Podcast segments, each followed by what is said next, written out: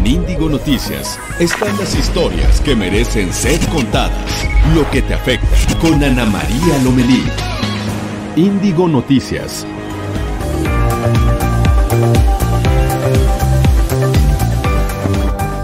Hola, ¿qué tal? ¿Cómo están? Muy buenos días, qué gusto saludarlos. Empezamos juntos la semana. ¿Cómo están? ¿Cómo pasaron el fin de semana? La verdad es que es un gusto poderlos saludar todas las mañanas. Gracias por estar con nosotros. Esto es Índigo Noticias, historias que merecen ser contadas. Estaremos aquí hasta las 9 de la mañana, tiempo del centro de México, y te acompañamos a través de tu estación favorita de Capital Media. Búscanos también en Facebook Live como Reporte Índigo y nos encuentras en Twitter en arroba reporte-índigo, además por nuestro canal de YouTube. Nos escuchamos en la capital de la República por 8.30 de AM. ¿Te parece que vamos a?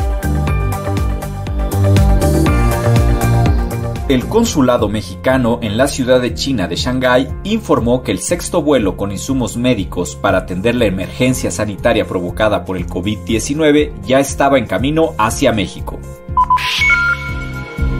Jesús Memije Martínez, delegado de la Comisión de la Defensa de los Derechos Humanos y su hijo fueron asesinados en la Costa Grande de Guerrero, informó la Fiscalía General del Estado.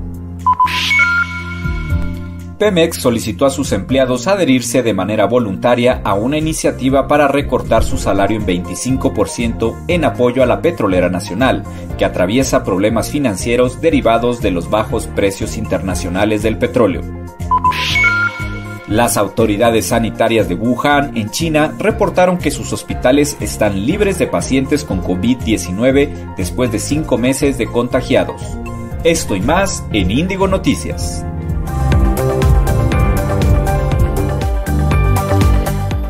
Pues en unos momentos vamos a platicar con María Luisa Albores, secretaria de Bienestar, sobre los programas sociales que se han convertido para mucha gente en una herramienta vital para enfrentar esta crisis que ha dejado la pandemia. Nos referimos a la crisis económica. También platicaremos con Miguel Herrera, el Piojo, director técnico de la América, quien nos comparte cómo está viviendo este aislamiento social y cómo ha motivado a sus jugadores para superar esta fase. Y nuestro colaborador Héctor Chavarría, publicista y consultor de negocios, nos hablará de la unidad temporal consultor de negocios y también nos hablará de eh, la unidad temporal COVID-19 instalada en el centro Banamex, que es una aportación de la iniciativa privada. Recuerde que estamos a la orden en arroba Twitter Anita Lomelí y envía WhatsApp a través del 55 72 48 51 58. Y vámonos de lleno a la información. En el país se registran 14.677 casos acumulados de COVID-19, de los cuales 4.972 son activos. El número de defunciones llegó a 1.351. Los casos sospechosos se ubicaron en 7.612. Esto lo informó José Luis Alomía, director general de epidemiología. La Ciudad de México y el Estado de México se mantienen como los estados con mayor número de casos confirmados. Las entidades con menos contagios son Colima y San Luis Potosí.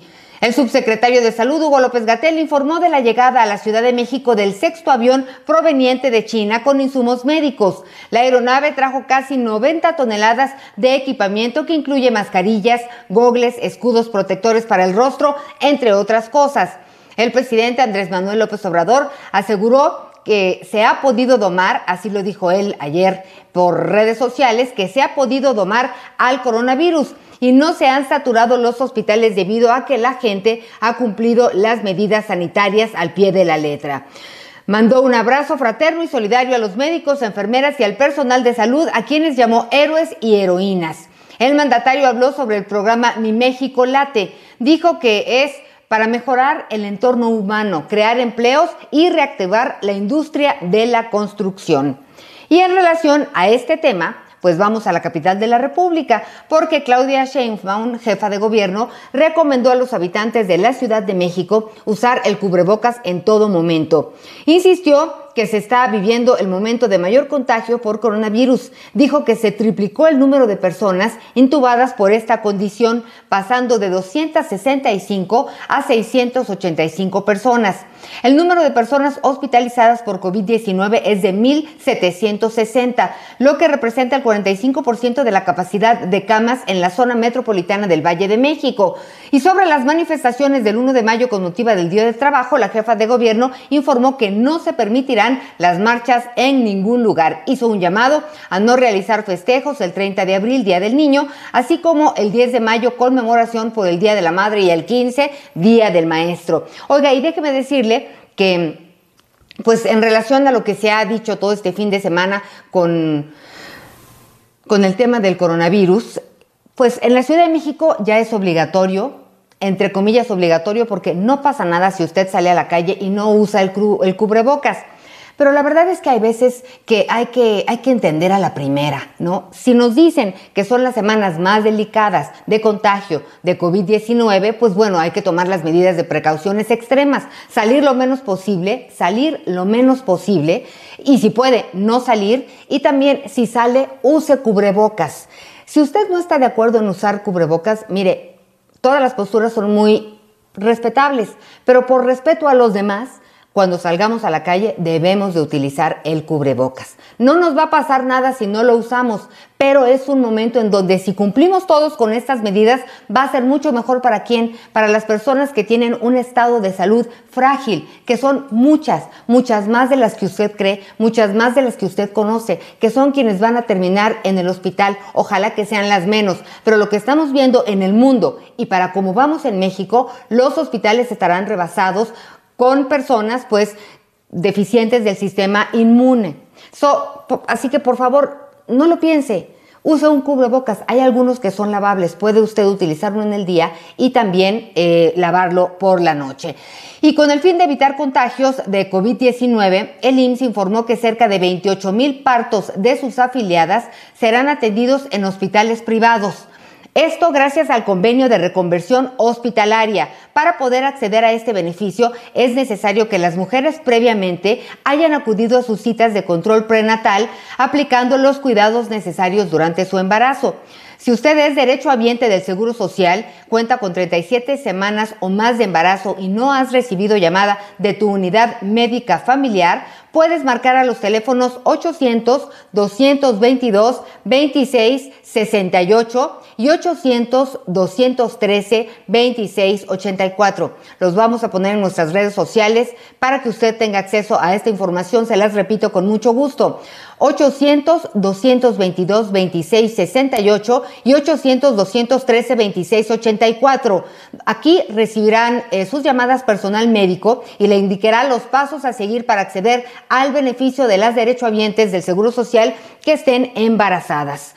Y también como parte del programa Aprende en Casa, la Secretaría de Educación Pública a través del Consejo Nacional de Fomento Educativo entregó material de enseñanza a más de 300 mil alumnos del país en comunidades indígenas y zonas marginadas para que ningún niño, adolescente o joven quede en el rezago educativo durante esta contingencia.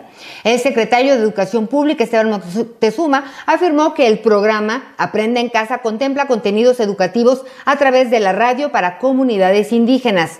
Los paquetes escolares que se entregaron contienen infografías que orientan a los padres de familia y a las figuras educativas sobre el aprendizaje en casa y el acompañamiento que requieren los estudiantes. Muchísimos padres y madres de familia se están convirtiendo en este momento también en maestros, así que hay que tener paciencia, mucha paciencia en todos sentidos.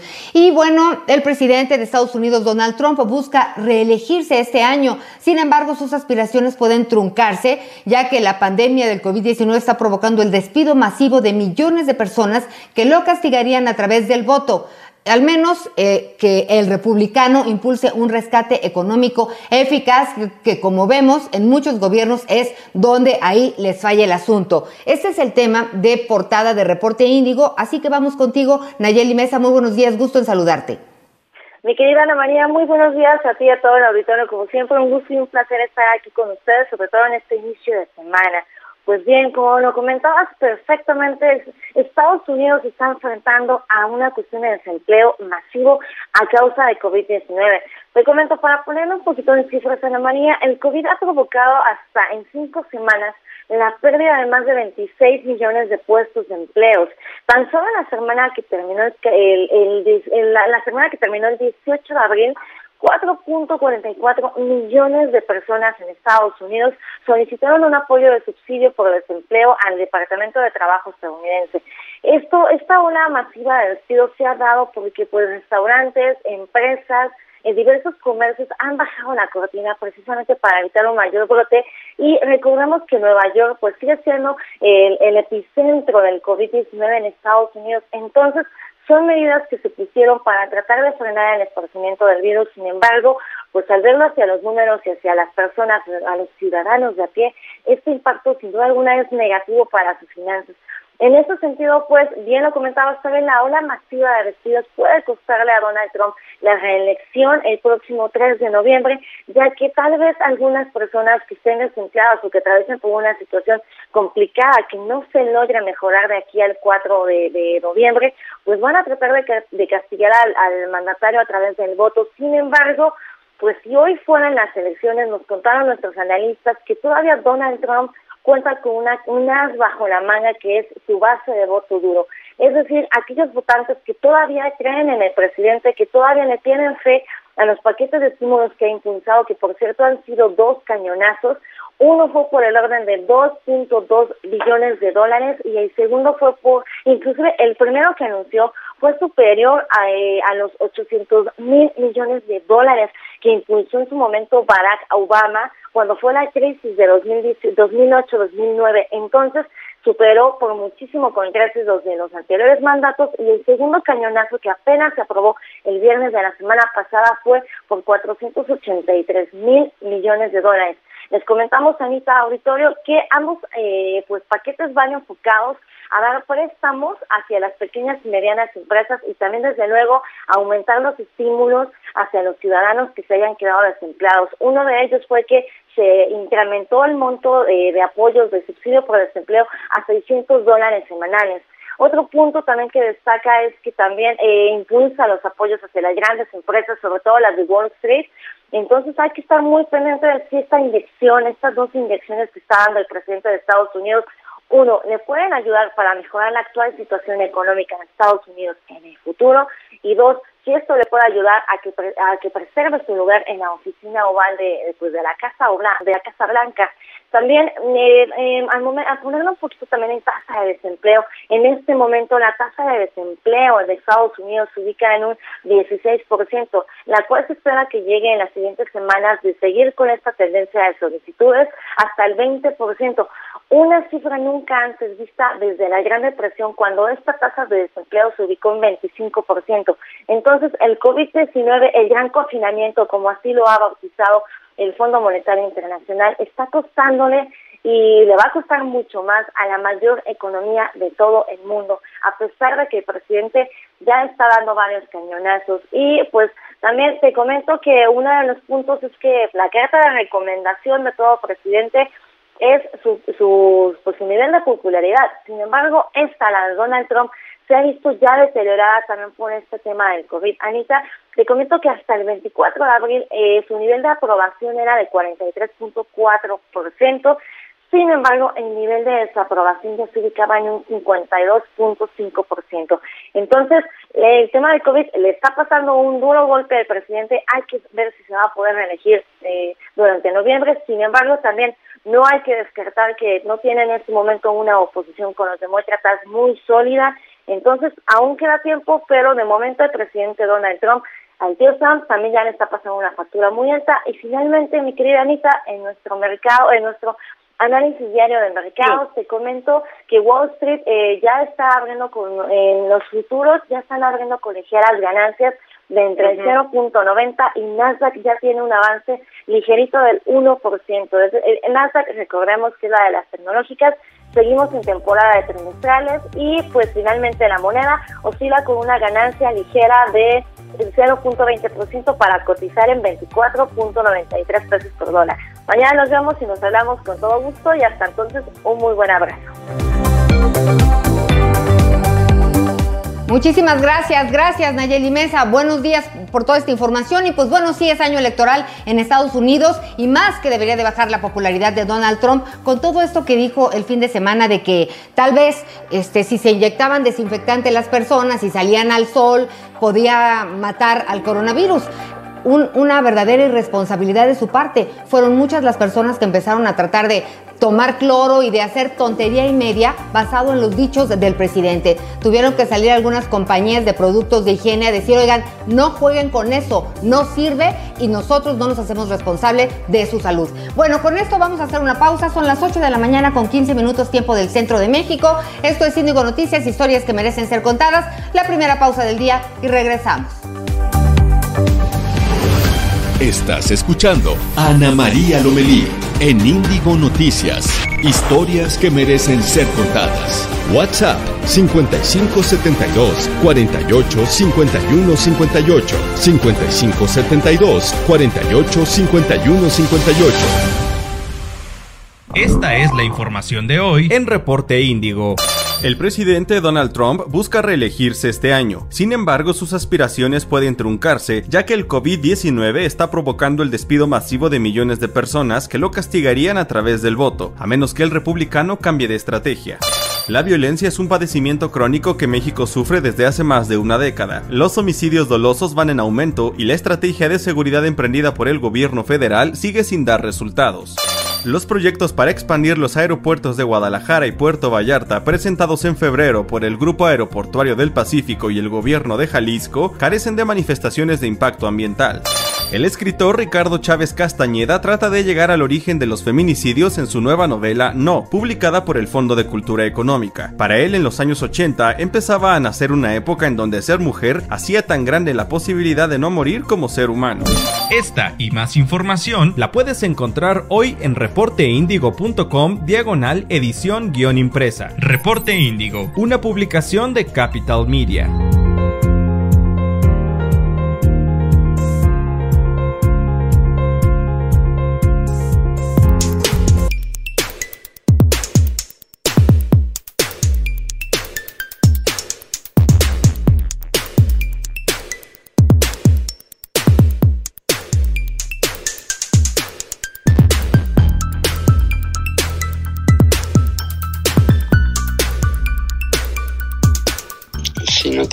Hábito de lavarse las manos, que esto al menos le ayude a lavárselas más frecuentemente y a durar el tiempo recomendado, que son los 20 segundos o, más. Y en sí sería para crear el hábito de lavarse las manos. Ya. Estás escuchando a Ana María Lomelí en Índigo Noticias. Historias que merecen ser contadas.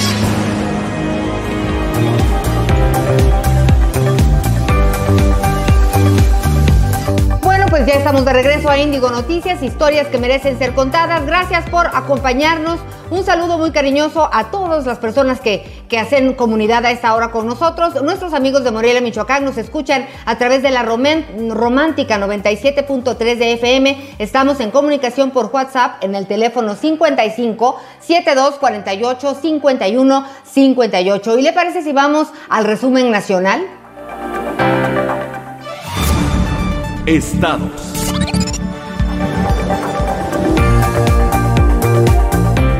El director del IMSS, Zoe Robledo, reconoció que hubo errores y descuidos para atender la emergencia de coronavirus en el hospital número 7 de Monclova, Coahuila, donde han muerto cinco médicos.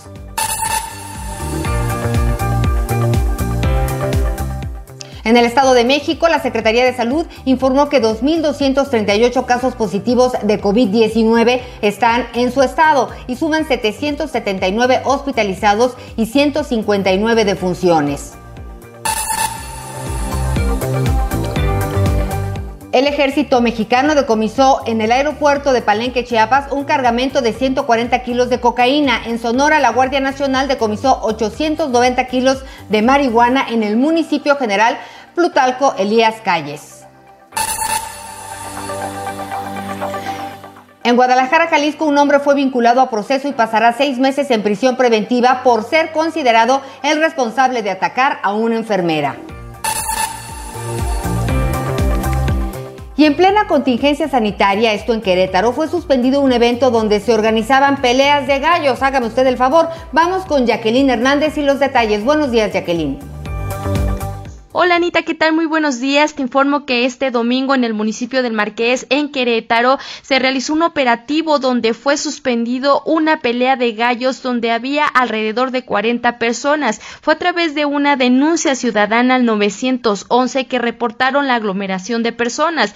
Así es como llegaron personal de policía municipal, estatales y federales para revisar la ubicación del predio a camino a la comunidad de Santa Cruz. Ahí pudieron constatar la presencia de aproximadamente 40 personas, mismas que mencionan encontrarse en un festejo de cumpleaños. No se, que, no se acreditó la actividad comercial, por lo que se procedió a la suspensión del inmueble para evitar la realización de cualquier evento masivo. Hasta el momento no se reportaron personas detenidas. Cabe señalar que este domingo en el estado de Querétaro se confirmó la muerte de cuatro personas por COVID-19. Así Asimismo, el secretario de Salud en el Estado, Julio César Ramírez Argüello, informó que el Estado tiene 292 ventiladores para, para la atención de pacientes con enfermedades respiratorias, de los cuales seis están siendo ocupados por pacientes que tienen condición grave. Informó desde Querétaro Jacqueline Hernández a través de la romántica 104.9 FM. Gracias, gracias Jacqueline Hernández. Y por conflictos entre autoridades de Campeche y Quintana Roo, varias familias se han quedado sin ayuda de alimentos. ¿Qué es lo que está pasando? Silvia Reyes nos tiene la información. Buenos días. ¿Qué tal Ana María? Muy buenos días. Te comento que por conflictos de límites territoriales entre Campeche y Quintana Roo, el presidente municipal de Calakmul, Luis Felipe Mora, negó el paso a brigadistas quintanarroenses que llevaban apoyo alimentario a familias ubicadas en esa zona. Luis Felipe Mora, presidente municipal de Calakmul, reconoció que no han atendido esa zona limítrofe, pero según él, pronto llevarán apoyo alimentario a las 85 comunidades. Dijo que impidió el paso a brigadistas por protocolo de salud y no por cuestiones políticas sin embargo, te comento que los estados de Yucatán, Campeche, Quintana Roo desde hace décadas mantienen una controversia de límites territoriales afectando comunidades de municipios como Tecach, Peto, Valladolid, Chemach, entre otros. La zona en disputa ha sido objeto de conflictos de carácter político. En la actualidad el tema se dirime en la Suprema Corte de Justicia de la Nación. Reportó Silvia Reyes desde Quintana Roo, donde nos escuchan en Pirata FM 99.3 en Cancún y 106.3 FM en Playa del Carmen. Gracias Silvia. Y vámonos a Guerrero. Fue asesinado el delegado de la Comisión Estatal de los Derechos Humanos en la zona de Costa Grande. Federico Sariñana nos informa. Buenos días. Buen día Ana María, un saludo al auditorio. Efectivamente, eh, organismos de derechos humanos integrados en la Federación Mexicana de Organismos de Derechos Humanos y la Comisión de Derechos Humanos en el Estado urgieron la investigación sobre el asesinato del defensor de derechos humanos Jesús Mimige Martínez. Mimige Martínez se desempeñaba como delegado regional en la, en la zona de Costa Grande que comprende el tramo entre Acapulco y Cihuatanejo. El día 24 fue atacado a balazos por un grupo de hombres desconocidos en el municipio de Coyuca de Benítez y el resultado fue su muerte junto con la de su hijo. De acuerdo a un comunicado de la Federación Mexicana de Organismos Públicos de Derechos Humanos, el Estado mexicano tiene la responsabilidad de salvaguardar la integridad y vida de las personas defensoras de derechos humanos, por lo que un atentado como este lacera la vida democrática en el país. Señalaron que es urgente que las autoridades lleven a cabo las investigaciones correspondientes para esclarecer el asesinato y garantizar la seguridad de los defensores de derechos humanos. Por su parte, la Fiscalía del Estado aseguró que ya inició con la investigación, incluso había algunas pistas, sin embargo señaló que por la secrecía de la investigación no se han dado a conocer. Esto es parte de lo que sucede en el caso de Guerrero con el asesinato de este delegado regional de derechos humanos en Costa Grande, Jesús Mimige Martínez, ultimado el fin de semana. La información, Ana, regresamos con ustedes.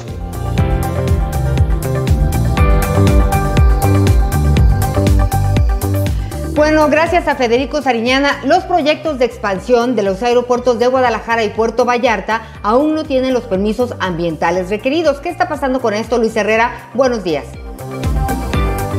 Buen día. Pues sí, los proyectos de expansión de los aeropuertos de Guadalajara y Puerto Vallarta, que fueron anunciados con bombo y platillo en febrero pasado por el concesionario Grupo Aeroportuario del Pacífico, GAP, con una inversión de 15 mil millones de pesos, aún no cuentan con manifestaciones de impacto ambiental autorizadas por el gobierno federal, según lo revelan vía transparencia tanto la Secretaría de Medio Ambiente, Semarnat, como la Secretaría de Comunicaciones y Transportes, la SCT.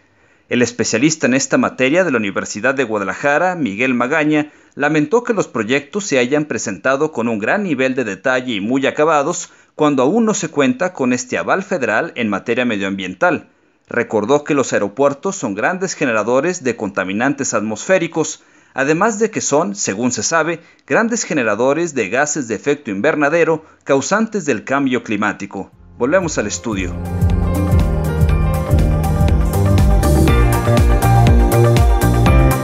Oiga, pues gracias por todas sus llamadas, estamos muy contentos aquí respondiendo, gracias por por escribirnos y sobre todo por acompañarnos. Fíjese que durante estos días pues hemos estado platicando con distintos personajes, con distintas personalidades sobre cómo pasan la cuarentena, pues que nos den sugerencias eh, o cómo lo están haciendo. Todos estamos tratando de reinventarnos y de inventar algo con la familia, este, pues en el menú para comer. Todos estamos un poquito pues sacados de, nuestro centro, por así decirlo, y luchando todos los días para encontrarnos. Y por eso platicamos con Miguel Herrera, director técnico del América, y pues aquí le presentamos un fragmento de esta charla. A ver qué tal. Estamos platicando con Miguel Herrera, director técnico del Club América. Gracias por platicar con nosotros, Miguel. Y antes de, de entrar a, la entrevista, hablabas de cómo, cómo tratas al equipo, cómo tratas a los muchachos en cuestión de, de, las emociones, que pasamos todos, me imagino, por distintos estados de ánimo varias veces al día. Sí, sí, ¿cómo estás? Gusto saludarte, Ana. La verdad es que sí es parte de lo que, de lo que tenemos que hacer todos los días, ¿no? Aparte que entrenamos en la parte física todos los días, dos veces por, por, por, día, en dos sesiones de las diez y media a las seis de la tarde. Eh, tenemos pláticas, tenemos un chat reunido, estamos pendientes. Hoy la liga ha organizado un torneo de eSport que, que la verdad que está muy bien y todos estamos pendientes de que hoy participan nuestro, nuestros jugadores, estamos allá tanto y todo. La verdad que, pues con esto eh, la sobrellevamos, ¿no? La verdad que muchos ponen lo que están haciendo, eh, cocinan, eh, de repente ponen juegos, aquí en casa también nos la pasamos así. Entonces, hay una plática directa constantemente con los muchachos para sobrellevar esto y mandamos libros, eh, mandamos revistas por medio de, WhatsApp y, la verdad que nos ha funcionado esta situación hasta el día de hoy. Todos vamos bien, hoy llevamos prácticamente 23 días eh, en casa todos y afortunadamente los muchachos han respondido de la mejor forma. Y en esos momentos complicados, en donde pues todos nos llenamos de preguntas, eh, ¿qué les dices a tus jugadores? Me imagino que te han de buscar pues a ratos solo, a ratos en equipo. ¿Qué le dices a tantas personas? Porque pues la vida es como el deporte, ¿no? Sí, sí, la verdad es que, eh, como les digo, no, no se desesperen, traten de hacer pues, de todo, ¿no? Hay muchos juegos de mesa, hay, métanse a cursos de inglés, métanse a todo lo que ocupe su tiempo, eh, porque esta, esta enfermedad, esta pandemia se va a vencer de la única forma es sin desesperarnos, estando tranquilos en casa, eh, tratando de guardarnos lo mejor posible, saliendo, pues prácticamente, si no se puede salir mejor, pero si se tiene que salir, pues, saliendo súper bien protegidos, siguiendo las normas de indicación que nos dan eh, la Secretaría de Salud. Y creo que eso es lo más importante. Si realmente queremos el día de mañana que esto se erradique otra vez o pase lo más rápido posible, pues es siguiendo las normas, ¿no? Si estamos en la calle todos, eh, seguramente se contagiarán muchos. La gente quiere ver, no cree mucho en esto porque pareciera que dicen 70 muertos, 80 metros, dicen, no, no son tantos, son muchos, ¿no? Son muchos porque al final de cuentas, esto afortunadamente, eh, el 60% de la población ha hecho caso a estar en casa, a hacer todas las medidas de, seguridad y, afortunadamente hemos parado esta, este crecimiento tan rápido que tiene una pandemia. Eh, yo creo que es importante seguir y machacar toda la gente por todos los medios que esto no es una cuestión de juego, al, contrario, qué bueno que no hay tantos muertos, qué bueno que no hay tantos. Las últimas pandemias, la más bajita ha sido de 10, 15 millones de muertos, ¿no? En el mundo, y eso es un montón de gente. Entonces, por supuesto que queremos que esto pase pues, como una, una, situación que se pudo controlar gracias a la participación de todos los seres humanos, ¿no? Y bueno, además de, del tema de, de COVID-19 está el tema de la economía. Yo creo que, pues, tener la oportunidad de quedarse en casa, pues a veces es un lujo. Hay muchas personas, como bien sabes, que viven al día.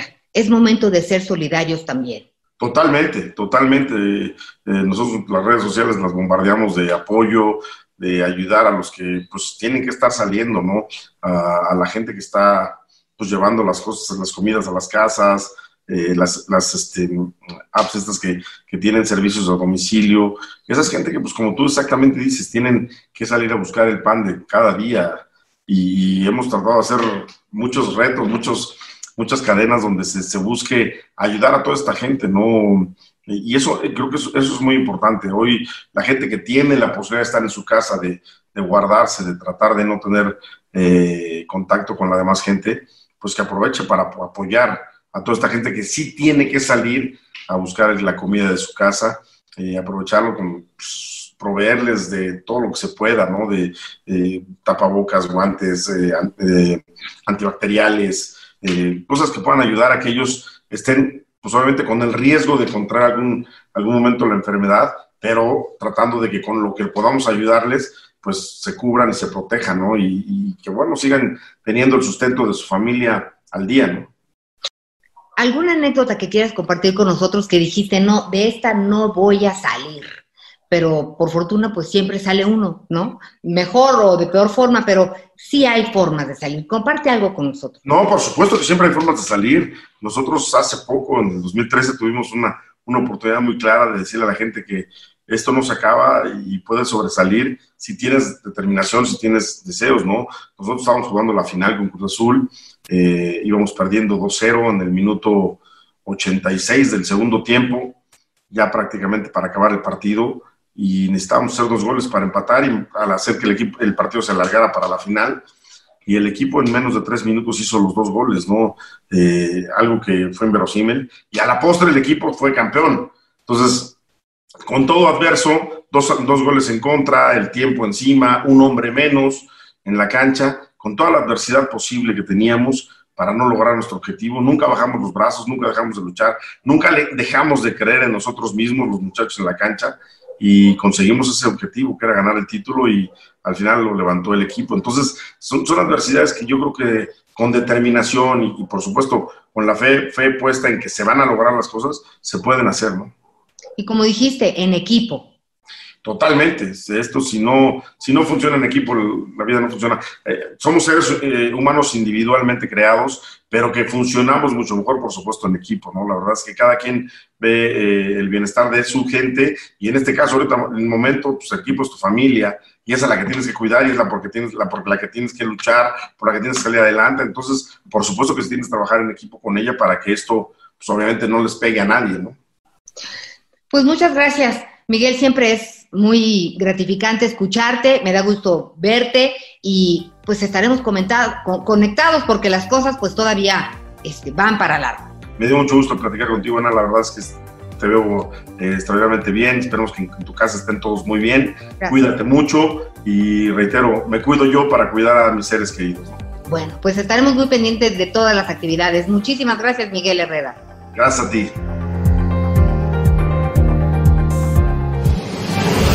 Estás escuchando Ana María Lomelí en Índigo Noticias.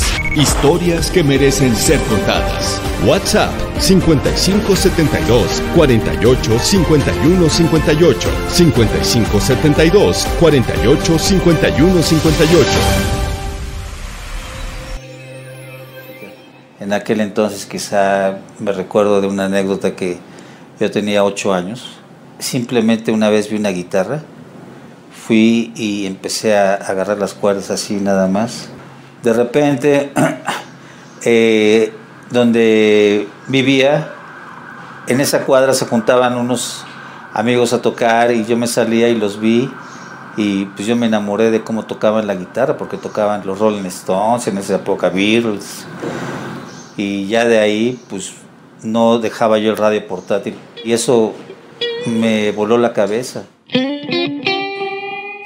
De ahí para adelante ya no pude yo dejar de prescindir de la música como un alimento espiritual.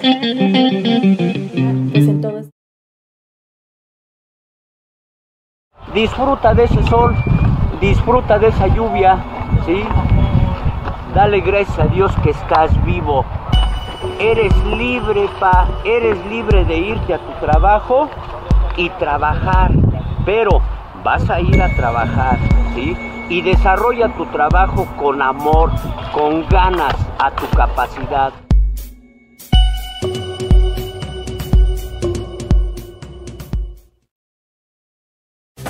En Reporte Índigo entendemos la situación por la que está pasando México ante el brote de COVID-19 y la posibilidad de una dispersión comunitaria. Además de las recomendaciones de sana distancia, los expertos exhortan a la población a evitar salir de casa. Así que si tú puedes tomar esta medida, hazlo. Encuentra nuestra edición impresa de lunes a viernes en reporteindigo.com, diagonal edición guion impresa, o bien suscríbete a nuestro newsletter para recibir diariamente la información en tu correo electrónico Sigue las recomendaciones y mantente bien informado.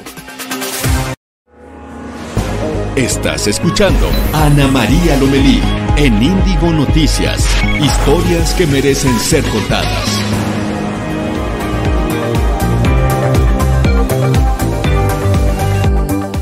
Ya estamos de regreso. Recuerden que estamos en Índigo Noticias, historias que merecen ser contadas. Gracias por sus llamadas, gracias por sus eh, publicaciones en, a través de Facebook y en Tepic Nayarit nos escuchan a través de Capital FM 92.1 de tu radio. Estamos en comunicación por WhatsApp en el 557248 5158 y en la capital de la República nos escuchamos a través del 830 de AM. ¿Le parece si vamos a Palacio Nacional a la mañanera contigo, Noemí Gutiérrez? Buenos días. Hola, muy buenos días. Pues comentarte que en la conferencia de prensa matutina de este lunes se presentó un informe sobre las empresas que incumplen las medidas preventivas durante la fase 3 de la pandemia. El presidente Andrés Manuel López Obrador destacó que las mayorías están cumpliendo manteniendo en casa a sus trabajadores. Sin embargo, reconoció que un pequeño grupo no acata las medidas preventivas para evitar el contagio. Luisa María Alcalde, secretaria del Trabajo y Previsión Social, informó que 13% de las empresas no esenciales incumplen con el cese de actividades pese a las recomendaciones sanitarias. La mayoría se encuentra en estados con contagio y algunas de las empresas son Andrea, Carnival, Coppel y Bowling. Informó que en este quién y quién de las empresas pues se va a dar a conocer cada lunes para exhibir a las que insisten en trabajar dijo que se realizó un operativo de inspección y se constató que se trata de, de empresas actividades no esenciales, por lo que exhortó a cerrar para cuidar la salud de los trabajadores. Dijo que 50% estaban cerrados cuando llegaron al operativo, 20% se les hizo el exhorto y bajaron sus cortinas, sin embargo, 13% se negó a cerrar dijo que de ese 13%, el 23% de las empresas se encuentran en municipios más afectados por el coronavirus y por ello hizo el llamado para que la mayoría de las empresas pues cumpla con estas medidas preventivas. En otro tema, el presidente López Obrador pidió garantizar que los créditos que otorgará el Banco de México se destinen para pequeñas y medianas empresas afectadas por la crisis del coronavirus y no a las que ya presentaban antes problemas financieros manifestó que son respetuosos de las decisiones del Banco de México de su autonomía, pero recordó que sus reservas pertenecen a la nación. También se le cuestionó a la secretaria del Trabajo y Previsión Social de este decreto presidencial de austeridad en donde se plantea reducir 25% el salario y cancelar en aguinaldo de los subdirectores a presidente de la República. La Secretaría del Trabajo y Previsión Social únicamente aclaró que esta medida es voluntaria, que los que participan en este proyecto de nación pues saben a qué se destinará este salario, sin embargo no aclaró si hasta el momento pues han recibido alguna queja sobre esta medida que se está que se está anunciando en este decreto presidencial. Ana María Auditorio, pues parte de lo que se ha informado en el Salón Tesorería del Palacio Nacional. Muchas gracias, Noemí Gutiérrez. Oye, Noemí, dime una cosa, ¿qué, qué se ha dicho de, de, este, de, este, de esta persona que resultó positivo de COVID-19? Por un lado se dice que fue un reportero y por otro lado se dice que fue un, un integrante del equipo de comunicación social de salud que atiende las conferencias en la tarde. Ajá, Ana María Victoria, pues comentarte que el viernes, después de terminar la conferencia que encabeza el subsecretario Hugo López Gatel, pues se le pidió a un grupo de 10 reporteros que se quedaran al final de la conferencia. Ahí se les informó que un integrante de la Secretaría de Salud pues había dado positivo a COVID. Este funcionario únicamente les dijeron que les eh, había participado en esta eh, conferencia. Ya después, al siguiente día, el sábado, se conoció que era un integrante de comunicación social de la Secretaría de Salud y era el que había dado el acceso a todos los reporteros y había apuntado nombre y medio, lo que generalmente se hace en cada conferencia de cada uno de los representantes de los medios de comunicación que asiste. Y ya después en la conferencia de las 7 de la noche de ese sábado, el subsecretario Hugo López Gatel pues ya informó y confirmó que se había dado este contagio de este integrante de comunicación social de la Secretaría de Salud, dijo que había dado el, el contagio se había eh, dado el martes, ya había presentado síntomas el martes, es por ello que se le estaba avisando a este grupo de al menos 30 reporteros que se empezó a hacer el contacto de 30 personas, pues para que ellos tomaran las medidas preventivas. Aclaró que ocho personas que habían asistido a la conferencia de lunes no habían podido ser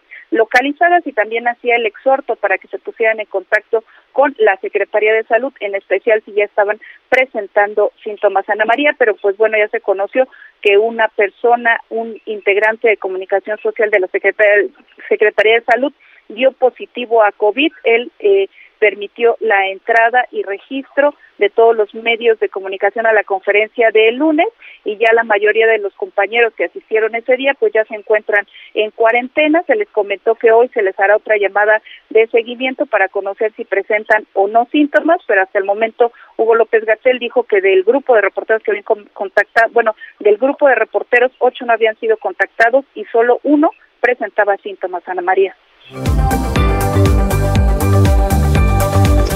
Gracias por tu información, Noemí Gutiérrez. Estaremos muy pendientes y cuídate mucho, por favor. Estamos pendientes también de ti. Un gran trabajo que realizan todos pues, los compañeros reporteros que pues entramos y salimos, entramos y salimos cuando, cuando hay que hacerlo. Eso sí, con mucho, con mucho cuidado. Gracias, Noemí Gutiérrez. Buenos días. Y fíjense que en relación a todo lo que se ha comentado, eh, este fin de semana, bueno, pues Porfirio Muñoz Ledo dijo que es que es, considero una de las voces más sensatas de la cuarta transformación de ese gobierno, pues de alguna manera se despidió de Morena y del presidente López Obrador con este mensaje.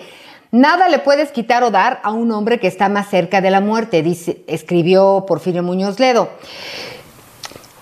que de ver cómo se pierde en la mentira y en el autoritarismo el sueño de una transformación en México. Hoy puedo decir que hemos dado un salto hacia atrás de 30 o 40 años y lo puedo decir porque yo lo viví.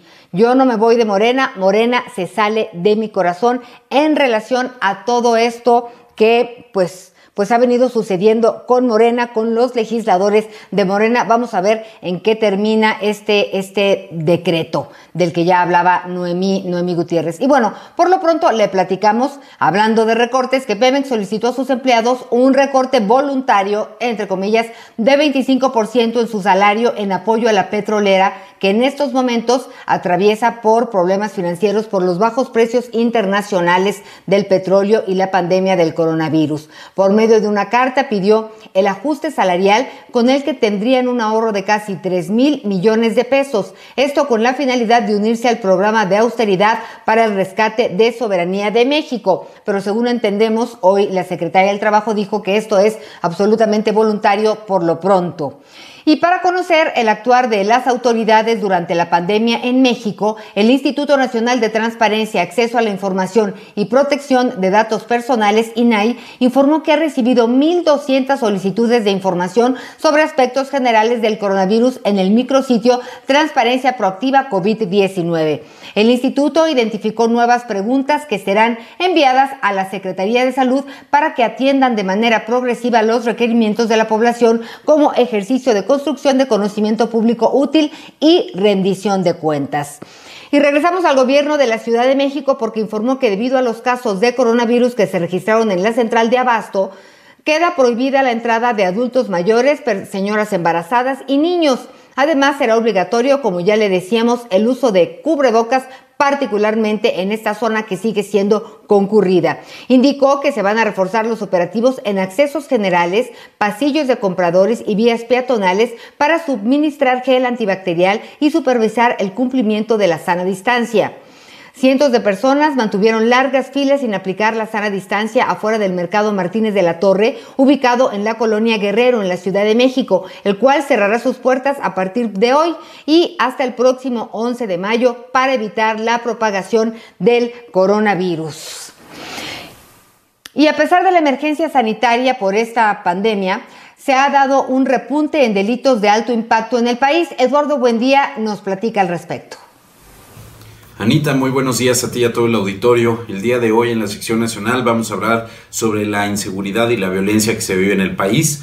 Tú bien sabes que bueno, es un padecimiento que México sufre desde hace más de una década y por desgracia, pues los índices de, de violencia pues siguen, siguen en aumento, no han la estrategia de seguridad del gobierno federal pues no ha rendido los resultados que esperamos.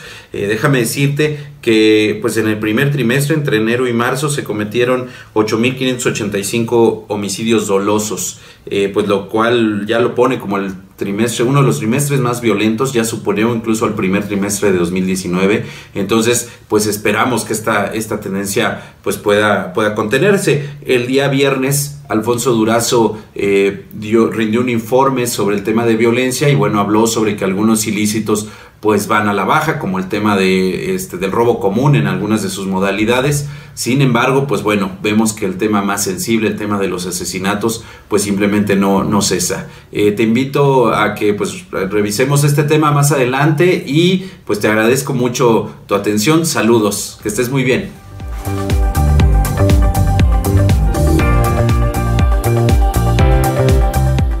Gracias a ti, mi Eduardo. Buenos días. Y bueno, déjeme comentarle que las micro, pequeñas y medianas empresas del país tendrán una opción más en financiamiento para hacer frente a la crisis por la epidemia de COVID-19. El Banco Interamericano de Desarrollo y el Consejo Mexicano de Negocios anunciaron que otorgarán créditos, invertirán 12 mil millones de dólares a 30 mil microempresas y pequeñas y medianas nacionales, esto en México, ya que eh, del total que hay en el país, solamente 23% obtiene financiamiento de la banca comercial. Esto representa una de las principales limitantes para su expansión y supervivencia. El acuerdo básicamente busca mantener el funcionamiento adecuado de las cadenas de suministro y optimizar el capital de trabajo, ya que de continuar con la actividad productiva y proteger los empleos es prioritario para cualquier país. Estaremos ahondando en este, en este acuerdo durante la semana y con esto hacemos una pausa. Son las 8 con 47 minutos tiempo del centro de México y ahorita estamos de regreso. Estás escuchando Ana María Lomelí en Índigo Noticias. Historias que merecen ser contadas. WhatsApp 5572 48 51 58 5572 48 51 58. ¿Qué le parece si nos vamos hasta el Zócalo Capitalino con Juan Manuel Padilla? Porque ahí hay algunos artistas que qué es lo que piden, qué solicitan, qué están haciendo. Juan Manuel Padilla, buenos días. ¿Qué tal Ana María? Muy buenos días, te saludo con muchísimo gusto. Estamos eh, muy cerca del Palacio Nacional, entre Templo Mayor y lo que es la zona de Catedral, en esta pequeña alameda que se ubica sobre la calle de Moneda. Desde muy temprano se han dado cita artistas urbanos, estos son eh, payasos, músicos, algunas botargas, para solicitar apoyos, apoyos económicos ante esta emergencia eh, sanitaria que se vive y esta emergencia económica por parte de este grupo de artistas que pues prácticamente desde el inicio del mes de abril fueron cerradas arterias como Francisco y Madero, Eje Central Lázaro Cárdenas, Avenida Juárez, que es donde este grupo de artistas urbanos pues realizaban sus actividades, ellos eh, eh, se dedicaban a tocar, a hacer algunos chistes, y bueno, recibían algunas monedas. Ellos se encuentran en estos momentos congregados en este lugar, han dado un pliego petitorio, han entregado un pliego petitorio a Palacio Nacional, están por darles una respuesta, ellos han quedado por lo menos satisfechos con esta entrega del pliego petitorio, con esta respuesta que se les ha dado y estarán esperando precisamente que se les llame para recibir esta ayuda económica. Mientras tanto, siguen congregados en esta explanada, siguen eh, organizándose, algunas personas han llegado con algunas despensas, se les han otorgado, son muy pocas, son dos despensas las que llegaron, bueno, como han podido, se las han repartido y ellos estarán pendientes, por supuesto, de cómo poder eh, tener más acceso a, eh, ayudas económicas para poder sobrevivir, sobrellevar esta actividad tan difícil que es el artista urbano. Así las cosas, Ana María, amigos del auditorio, el reporte que tenemos desde las calles.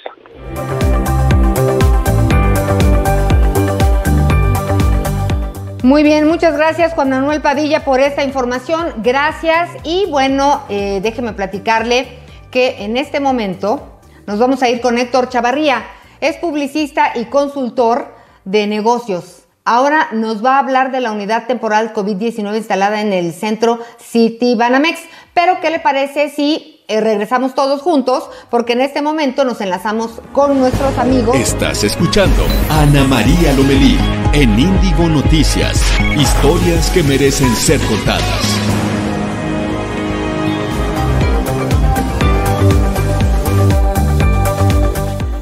De la mañana con 50 minutos, 8 de la mañana con 50 minutos, tiempo del centro de México. Qué bueno que nos acompaña. ¿Qué le parece si vamos a, conocer o, a escuchar de qué se trata eh, la unidad temporal COVID-19 instalada en el centro Banamex? Es Héctor Chavarría, publicista y consultor de negocios, quien nos habla al respecto. Buenos días, Héctor. ¿Qué tal, Anita? Muy buenos días a ti y a todo el auditorio de Índigo Noticias. Pues les tengo una eh, gran, gran noticia. Y es que la semana pasada se llevó a cabo la entrega de la primer fase de esta unidad médica temporal COVID-19. ¿Se que les habíamos platicado que estará instalada en el Centro City Banamex? Eh, que cuenta con más de 854 eh, camas eh, hospitalarias y la participación de cientos de voluntarios médicos que están pues involucrados en la operación misma que está coordinada y liderada por la Secretaría de Salud de la Ciudad de México. Esta unidad temporal COVID-19, recordarles que es una aportación de la iniciativa privada y una de las empresas también involucradas es eh, Coca-Cola FEMSA, que son eh, comandados por eh, John Santamaría. Esta es una embotelladora de las más relevantes en México y América Latina, quienes están también haciendo aportaciones sumamente interesantes. Otro tipo de acciones como la donación de más de 300 mil litros de agua eh, de agua ciel, por supuesto, a municipios y estados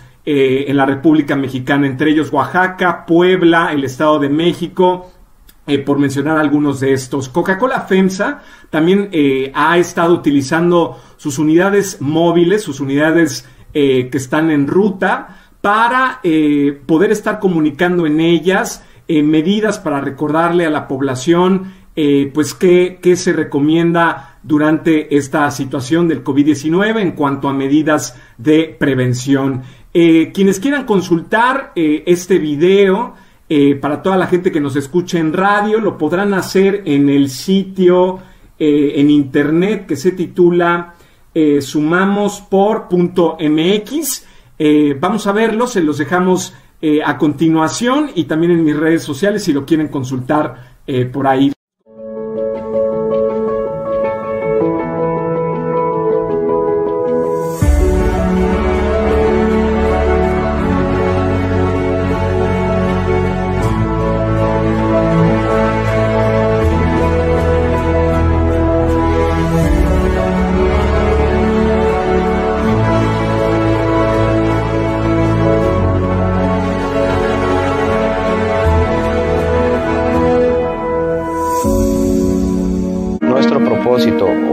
De la unidad temporal COVID-19 es dar seguimiento y poder despresurizar las unidades hospitalarias mediante el traslado de pacientes en su fase de recuperación o en la última fase de observación que requieren para la remisión de los síntomas y su periodo de contagiosidad.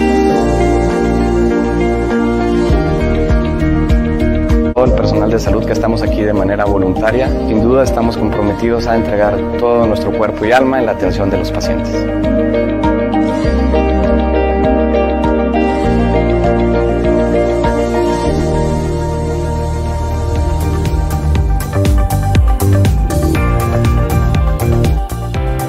Muchas gracias, gracias Héctor. Pues la verdad, muy impresionante esta, esta instalación. Esperamos que pues que no se usen todas las camas que más quisiéramos, pero da gusto, da gusto pues que la iniciativa privada y el gobierno trabajen y salgan cosas como estas. En fin, quiero agradecer sus comentarios. Gracias a Juan S. Nos manda abrazos virtuales y good vibes, buenas vibras. Muchísimas gracias. Y luego aquí dice Moni. Moni García dice, acá en USA, no nos dijiste dónde andas viviendo, Moni, gracias.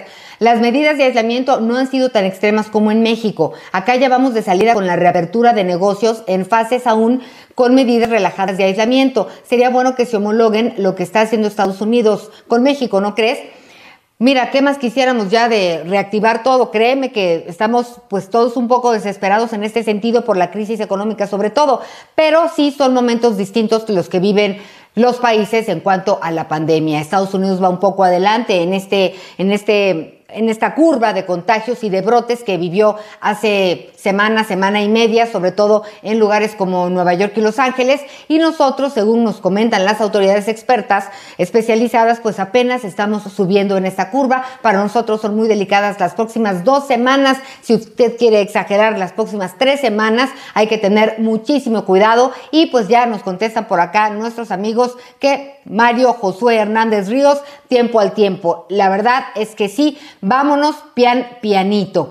Y hoy estaba leyendo que dieron oportunidad en España que salieran los niños y que fue un relajo que tuvieron que salir por helicóptero a decirles, oigan, recuerden la sana distancia, pueden salir y caminar y despejarse, pero recuerden la sana distancia porque ya estaban los niños y los papás de los niños con abrazos y besos a todo lo que da. Así que pues así como nos hemos preparado y nos ha costado trabajo quedarnos en casa, posteriormente tendremos que entender cómo va a ser la reapertura de la economía y que poco a poco vayamos saliendo a las calles y primero Dios recuperar la normalidad o lo que sea la normalidad ahora en tiempos de coronavirus. Muchas gracias por sus comentarios, gracias por escribirnos. Recuerde que, pues si puedes, quédate en casa.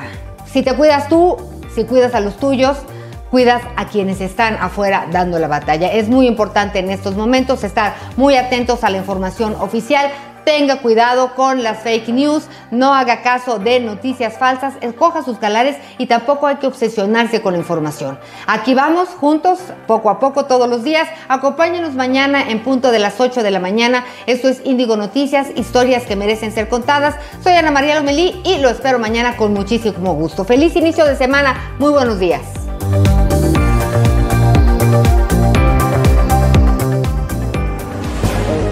Escuchaste a Ana María Lomelí en Índigo Noticias. Historias que merecen ser contadas. Acompáñanos de lunes a viernes en Índigo Noticias.